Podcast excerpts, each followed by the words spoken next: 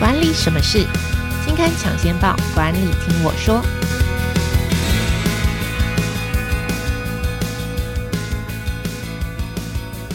Hello，朋友们，大家好，我是经理人月刊的文稿主编邵贝萱，我是佩，欢迎收听经理人 Podcast 管理什么事单元。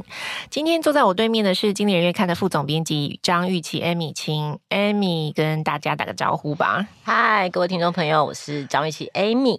好，请 Amy 来，就是听到这一集，就是知道这一集跟以往应该有点不一样。但首先呢，我想听众朋友，呃，不知道有没有人发现，可能有一段时间没听到我的声音啊。我稍微解释一下，这阵子都是非常感谢杨明代班哦，因为我现在身份是经历过所谓的生产地狱、挤奶地狱，跟现在只睡两个小时的这个。育儿地狱中打滚的这个身份啊，所以哦，好不容易现在终于可以回来工作，觉得很开心。耶、yeah, 我也欢呼一下，耶、yeah, 欢迎佩回来。所以今天可以跟艾米聊天，就蛮开心的。那我们今天这个管理什么事的单元，通常以往都是说，哎，这一期的主题、杂志的封面故事，或是特别企划，跟大家介绍。那今天这集在播出的时候呢，我们这集是预录的，那刚好呢在过年期间，所以呢，我们要来盘点一下过去一年，就是今年月。看过去一年的这个。呃，十二期哦，到底做了哪些题目？那哪些题目的表现蛮受到读者欢迎的？也让大家回顾一下过去的一年，我们到底做了哪些事情？然后或者是说，嗯，你听到这些题目，或是提到我们在在谈的话题，有兴趣的话，可以翻回去过去的杂志，再拿起来翻翻看，哪些东西现在还搞不好还可以，还是蛮实用的，算是一个销售过刊的概念。这我不会说是清库存，是 这样，老板听到可能说什么叫清库存是这样。然我们都卖不好啊，好，所以呃，首先我们先来介绍一下，就很快速的介绍一下去年我们大概做了哪些专题。那好，用一个快问快答的方式来介绍一下啊。一月号是混合办公新时代，混呃，疫情之后有越来越多的企业采取混合办公，那这期会谈哎，怎么样重新设计工作流程啊？还有看不见人的时候要怎么管理？二月号呢是图解四十二个商业思考框架，主要像是分成逻辑推理、创意发想、市场分析、专案管理、权衡决策和预测趋势。工作上基本该掌握的框架都在这里面了，所以如果你还没有这一期的话，可以趁现在把它收起来。三月号是。活用数据做决策，包含了认识数据、收集数据、分析数据跟取得洞见跟反思数据的可能性和有限性。四月号呢是敏捷专案管理五修炼，那从专案管理的基本功到敏捷的精神，怎么组建团队、确立目标、推估时程、考量成本和风险。以及最后的改善精进，我们找了专案管理获奖的团队来分享专案管理的技巧。那五月号呢是企业并购实战，谈的是并购前中后，我们找了大连大、国巨、宝瑞、中美、戏精等等非常知名的并购的大王们来谈一下他们并购的经验谈。六月号呢是 CEO 的时间管理，那彼得·杜拉克有一句很有名的话是：学会管理时间，才能管理其他的事。那我们这一集呢，不管是采访，也有延边。很多著名的执行长哦，包含 Bill Gates、Jeff Bezos、Google 执行长皮菜，还有苹果执行长库克、Meta 的执行长佐克伯，还有特斯拉的执行长马斯克，演变一下他们的时间管理技巧。好，为了怕嗯那个 Amy 十二个月都讲完，就是已经就是口干舌燥，所以接下来从七月号开始，我们做哪些专题？我来。跟着一起介绍一下，七月号我们做的专题呢是实战 ESG。ESG 这三个字可能最近几年蛮多人都常听到了。那 ESG 代表简单来说就是代表环境、社会、公司治理哦。那它主要是在讲说，呃，其实你公司在做事情的时候，不是只能看盈利，如果能够做对社会好、对环境好，谈到永续这件事情，也许你的公司才能够发展的更长久。那这一期我们也访问到了台积电 ESG 的委员会主席何丽梅，跟谈在 ES ESG。在管理上要怎么做？那还有其他的呃企业案例，例如东元电机、统一超商、联合利华。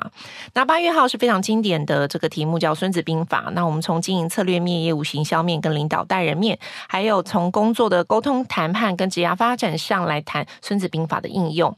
那九月号呢是会员变现攻略，我们谈企业在想要经营会员或是准备要经营会员的时候，如何精准的行销，如何跟你的粉丝互动，那如何养成铁粉。那都在九月号的会员变现攻略里面有提供。那十月号呢是三十四个思考模型，分别从逻辑推导、创意发想、市场分析，跟你的个人工作进度管理，然后还有你如何在预测判准未来市场上面呢，都在这个思考模型里面提供一点点使用的方向。接下来是十一月号的主题是从零到一的目标实现计划。那目标实现计划其实听起来蛮简单，我觉得做起来很难啦。那当然它不外乎就是确立目标。那如何寻找你的目标？如何定定目标呢？最重要是如何保持动力，增加你执行目标的诱因，以及排除阻碍等等。那最后十二月号是双封面，主要的是在讲长线思维，以及我们二零二二年百大 MVP 经理人这一期的 MVP 经理人谈的是永续竞争力。那当然，除了十二个封面故事、专题故事之外，每一期还有特别企划，也就是每个月的杂志里面，我们是总共做了两个，一个大的，一个小的专题，总共二十四个专题。所以其实这样子回顾下来，我们做了蛮多特别计划的题目。我稍微提一下，就是比方说曼陀罗九宫格思考法啊，避免决策偏差，就是在谈这个行为经济学的这个杂讯、快思慢想，还有马斯洛的需求理论、涨价的技术、萨提尔沟通法，一次搞懂 ETF，解读马斯克跟呃总经关键字等等。我们做了二十四个，听起来蛮多的。那你回顾起来，不知不觉你就说哦，原来我们去年做了这么多事情，好想猜一下汗哦。怎么觉得好像做了超多事情的？对，那回顾这二十四个，当然我们今年最重要就是要来盘点说。听起来有这么多专题，但总是有卖得好跟卖得不好。卖得好，简单来说就是读者比较喜欢，就是在零售市场表现上面，其实是比较多人青睐，他愿意花这个两百块钱啊，从这个书店或者是在网络书店上点击它，然后把它买下来收进自己家里面，拿起来翻看。所以去年经理人看做了二十四个专题，十二个封面故事。那去年卖最好的或者最受读者欢迎的是哪一个？或是哪几个前三名？好了，我们讲前三名好了。好，我们就从第三名开始公布。噔噔噔噔，第三名自己自己配乐，对不对？我自己配乐。第三名是长线思维，那也就是我们十二月号的题目。我我自己觉得啦，就是可能是在疫情之后，我们在人生啊或者在工作上有一个比较大的变动，所以其实在这这几年来的舒适上，会有一个比较反思自己人生跟生活的风潮，就是去重新思考说。我还要这样过这样子的生活吗？我每天还要做一样的事情吗？我能不能让我生活中每一天的决策都更吻合、更长远的价值观，跟我更长远的目标？这是我觉得呃这一期的比较核心的那个论证。因为我这一期我在看嗯去年十二月号的这个长线思维的时候，我自己也有一个蛮受用的地方，就是其中一个提到就是把眼光。放在最重要的是，这个听起来很老生常谈，但是他下一个就是不要一一昧的，就是一味的就回应他人。我觉得有时候工作的常是这样子，就是你每天都要回应这些很紧急的事情，其实你忘了最。主要的自己最想做的事情，自己最重要要做的核心，如果你能够拉长远来看，你就知道我现在回应的事情，我现在做的事情是不是那个真的我必须要做，或者是说我可以用其他的方式，或者我可以减低、减少去做它。是是是。好，接下来是我们的第二名，噔噔噔噔，哎，再度配乐，每，每，一个都要配一下乐好。第二名就是请大家包容我一下，第二名是《孙子兵法》。《孙子兵法》其实就是一个非常经典的题目，我们的读者会热烈欢迎的经典题目。那其实包含不只是呃，我们其实在很久以前就做过一次《孙子兵法》的特别计划，那时候是比较像是盖读的呃做法。然后其实我们的新商业学校也长期以来都有开设《孙子兵法》的课程，也。非常受到这个学员们的欢迎，这个其实就我觉得比较像是印证了《经理人月刊》的这个呃题目的路线，可能包含了就是比较经典的题目，跟比较跟上趋势、管理趋势变动的题目。孙子兵法很明显就是属于经典的题目。因为我记得我们内部在讨论这个时候，就是想说《孙子兵法》听起来就是一个就是一个你知道书摆在那边，然后现在在做它，我们的读者。真的还会对他有兴趣吗？对，其实当时编辑部有比较新的同事的时候，他有很直白的问我说：“艾米，为什么现在的人要读《孙子兵法》？”那可能因为该同事。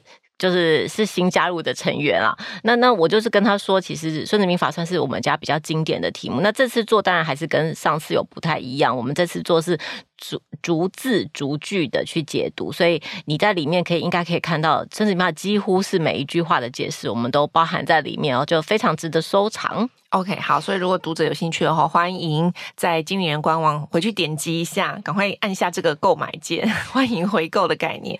好，这个是第二名，去年卖最好的第二名，没错。好，接下来揭揭晓揭晓第一名，对，我要再度配乐，这样噔噔噔噔，第一名就是图解四十二个商业思考框架。OK，好，首先我我必须说，我看到这个题目也非常的心动，因为我自己内心会觉得，哇，四十二个耶，就感觉我拿了一个拿起这本杂志或有了这本杂志，我就有一个四十二个方法可以帮我解决问题。它有点像懒人包的概念？有啊有啊，其实近几年在书市上有蛮多关于框架的书，或是思考逻辑的书。那比较早期，可能大家就是很有印象，也是很经典的书，就是穷查理的普通常识嘛。那其实我们现在现在其实基本上甚至认为这个查理蒙格就穷查穷查理的作者，他可能已经比巴菲特在大家的心中还更有名了。那穷查理其实就是这个多元思考框架、思考框架的呃倡议者啦。那他是说，你基本上你得掌握七十到八十个。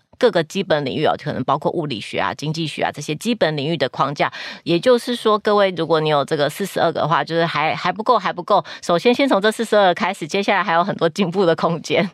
所以，其实四十二个听起来已经很多了，但实际上你想想看，就是嗯、呃，巴菲特的左右手蒙格，他其实是跟你说，你最少要七十到八十个哦，这个才是比较正常的，就是才会有真的思考事情才会比较全面。没错，没错。OK，其实我自己在看，不管是长线思维啊，或者是说这个四十二个思考框架，我觉得，呃，我自己不确定这样的分析对不对，但是我自己会想说，其实这一两年理财的这个题目非常的红，大家会更想要知道说有钱人到底都怎么思考的，嗯，或者是说，嗯，我如果投资不看短期或者是长期，我要怎么布局？有时候。可能这一些的这个题目也在回应说，如果我想要变有钱人，或者说我要开始好好理财了，我应该要去哪里学习？我应该要看什么事情？嗯、我觉得这个也有可能联动到回应到就这一两年理财，或者是说什么财务自由这类的题型或这类的议题蛮红的关系。啊、嗯，了解了解，也有可能，也有可能。OK，好，那刚刚讲完了这个前三名，当然我们还要讲讲说，我们不要讲说卖最差好了，这个老板可能会骂哦，骂我们就觉得。不如预期好，就是我们当初做的时候觉得说读者应该会蛮喜欢啊，可是推出来之后觉得，嗯，好像没有想象中的受欢迎。我自己觉得其实，嗯，比较不如预期，或是当初在做这个题目的时候，本身就包含了一点点不确定性的。嗯、那一个题目就是去年的一月号，就是混合办公新时代。当时的话，可能不确定性是在于，即便就是因为国外是疫情发生的比较早。所以他们也比较早开始远距，那也比较早开始就呃会有回到办公室啊，实施混合办公的这个制度。但当时我们可能不是很确定说，在台湾的企业到底有多少比例的企业是采取或是考虑要采取混合办公的上班制度。也有可能就是当时疫情比较趋缓，或者疫情还没有非常严重的时候，大家其实都还在办公室里面工作嘛，所以可能老板或是员工比较没有这方面的痛点，这是可能呃当当时是有一点不确定性的下面做的题目，就是我们做呃，这个是去年一月号嘛，做混合办公新时代。其实我们当时做的时候，是因为国外非常多的案例在讲说，他们开始改成就是有人在家上班，有人在办公室，就是不那么硬性规定上下班打卡发生的种种问题。那我们想说啊，这样子的管理新趋势，把它拿来整理，然后也提供给国内的企业做参考。那可能也许读者也可能会遇到这样子的困扰，但是。可能那个时候跟那个时期，就是真的做混合办公的人不是很多，或者是说我们的疫情可能跟国外的步调是有时间差的等等。嗯，没错。所以呢。